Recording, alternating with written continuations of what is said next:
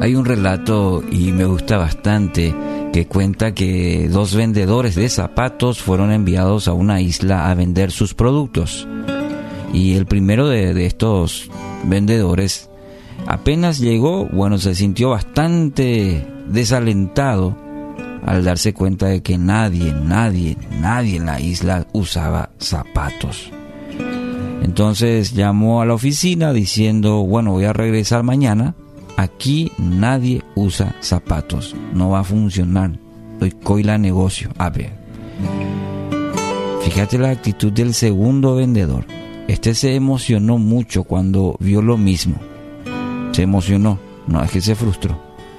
También enseguida llamó a la oficina y dijo, por favor envíenme 10 mil pares de zapatos, porque aquí nadie tiene todo el mundo los necesita.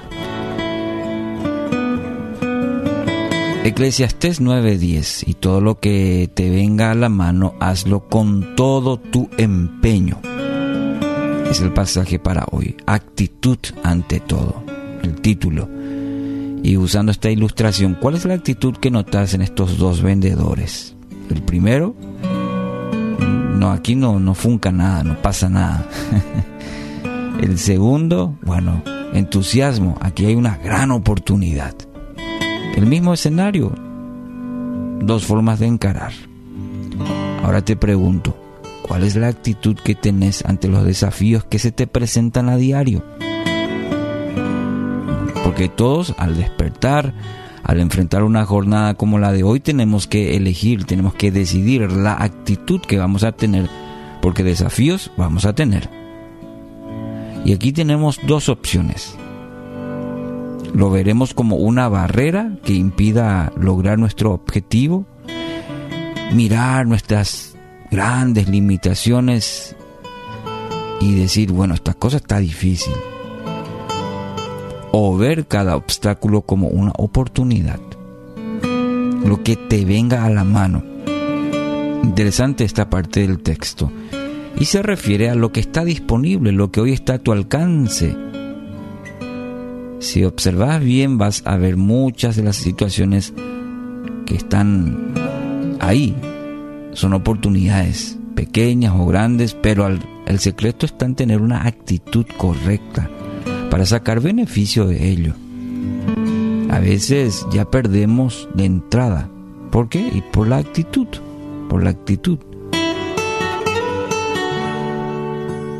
Henry eh, Miller dijo una vez, si tú llamas experiencias a tus dificultades y recuerdas que cada experiencia te ayuda a madurar, vas a crecer vigoroso y feliz, no importa cuán adversas parezcan las circunstancias. Sí, nosotros mayormente, ah, estas dificultades. Eh, este autor menciona que si lo cambiamos por el término experiencias, esa, esa experiencia nos va a ayudar a madurar. ¿Mm? Cada día, cada oportunidad, cada desafío, cada obstáculo son experiencias en nuestra vida. No es el jefe, no es el trabajo, no son las condiciones, es la actitud, tu actitud de hacerlo mejor con la motivación correcta. ¿Cuál puede ser la motivación correcta? Bueno, te digo una, todo lo que hagan, hagan como para el Señor, no para los hombres. Este ya es una buena motivación para hoy, por ejemplo, y para el resto de nuestra vida. Esto nos va a permitir alcanzar nuestros objetivos, nuestras metas.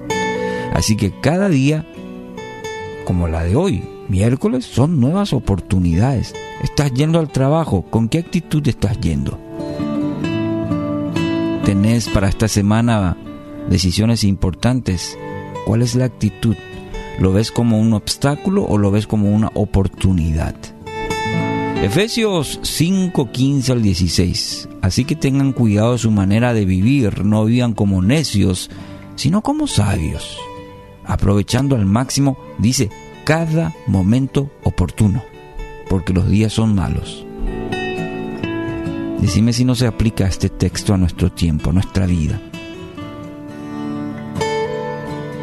Entonces pedir a Dios en este día, en nuestra vida, que nos ayude a vivir de manera correcta, no como necios, sino, sino que nos conceda su sabiduría para saber aprovechar al máximo cada momento en días en que son desafiantes. Así que hoy determínese, determinarse a tener la actitud correcta en todo lo que se nos presenta.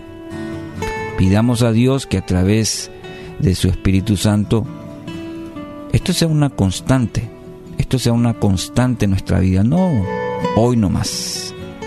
Y también que sea en todas las áreas de nuestra vida, de tener la, tener la actitud correcta. ¿Sos casado, casada? ¿Tenés hijos? También son áreas, la familia, el matrimonio, que Dios nos permita tener actitud correcta.